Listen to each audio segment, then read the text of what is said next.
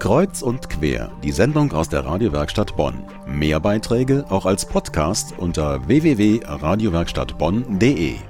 Die Ferien sind nun schon seit ein paar Tagen vorbei und ich wette, der ein oder andere hat im Urlaub jemanden kennengelernt, den hat's weggehauen, völlig von den Socken.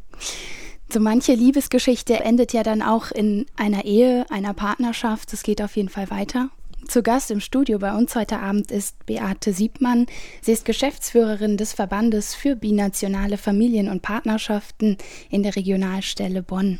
Hallo, Frau Siebmann. Hallo. Binationale Partnerschaften und Eheschließungen sind in Deutschland inzwischen keine Seltenheit mehr. Ich habe nachgeschaut, im Jahr 2006 waren 12,5 Prozent aller Eheschließungen binational bzw. deutsch-ausländische Eheschließungen. Entstehen so Geschichten so, wie ich das eben ausgemalt habe, im Urlaub? Ja, also es entstehen solche Geschichten schon im Urlaub, wobei bei mir persönlich war es die Universitätsbibliothek Erlangen, wo mich dann irgendwann mal der, der Blitz traf. Ich bin auch mit einem ursprünglich ausländischen Mitbürger verheiratet. Der kommt ursprünglich aus dem Iran.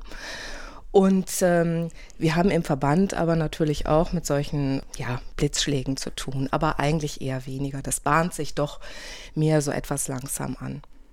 Was entsteht so als erstes an Problemen? Ja, das erste ist natürlich auch immer das Problem der Entfernung, dass man natürlich dann nicht einfach da bleiben kann, wenn man das auch gerne möchte. Andersrum genauso, der Partner oder die Partnerin möchte vielleicht gerne mitkommen. Das ist auch nicht so einfach. Wenn man sich dann entschließt, eine Lebenspartnerschaft auszuprobieren, dann ist das natürlich in Europa kein Problem.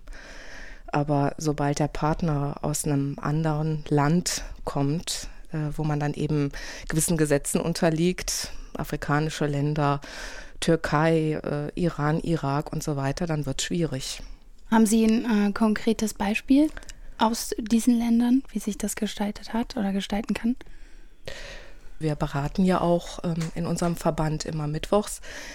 Und da kommt es schon vor, dass dann jemand kommt und sagt, ich möchte ganz gerne meinen Mann, meine Frau nach Deutschland holen wie mache ich das? Und äh, das ist, nachdem es das neue Zuwanderung, also neu ist es jetzt auch nicht mehr, es gibt es jetzt ja auch schon seit drei Jahren gibt, ist es eben auch nicht mehr so einfach. Man muss auch Deutschkenntnisse haben. Das äh, Ganze ist an ein ähm, Alter gebunden, also man kann da nicht unbegrenzt dann die Partner hier reinholen und man muss natürlich finanziell gesichert sein.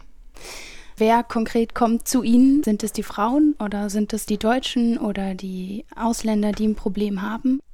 Es kommen natürlich sehr viele Frauen. Einfach deswegen, weil Frauen sich sowieso mehr um Problemlösungen kümmern als Männer. Also normalerweise ist das so. Alle, die jetzt dazuhören, bei denen ist es vielleicht nicht so. Ja, und es kommen auch Paare. Das ist, finde ich, auch sehr, sehr auffällig, dass zunehmend mehr Paare kommen, die sich dann gemeinsam eben erkundigen möchten. Wir haben eben schon erfahren, dass die Beratung einen großen Teil der Arbeit des Verbands einnimmt. Das ist aber nicht der einzige Teil. Es gibt zum Beispiel auch viele Projekte, zum Beispiel die Ausstellung Tausend Bäume Land. Das ist unsere interkulturelle Buchausstellung. Wir haben ich glaube, mittlerweile über 400 Bücher aus aller Herren Länder und in allen möglichen verschiedenen Sprachen die ausgeliehen werden können. Also es gibt zum Beispiel äh, Kinderbücher auf Englisch, Französisch, das ist klar, Spanisch, Koreanisch, Japanisch, Chinesisch, Arabisch, Persisch, was Sie sich jetzt denken können. Wir haben es mit Sicherheit da.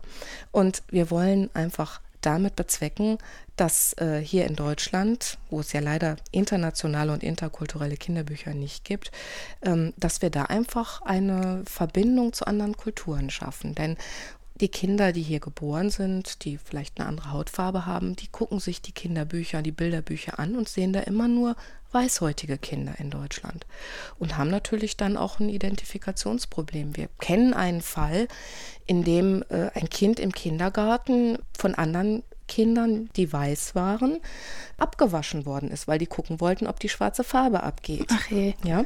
Und solche Kinder kommen dann eben nach Hause und stellen Fragen. Und ähm, alles um sie herum sieht sie eben doch mit anderen Augen an. Wir merken das vielleicht nicht so. Es hat vielleicht auch nicht mit Rassismus zu tun, nicht bewusst.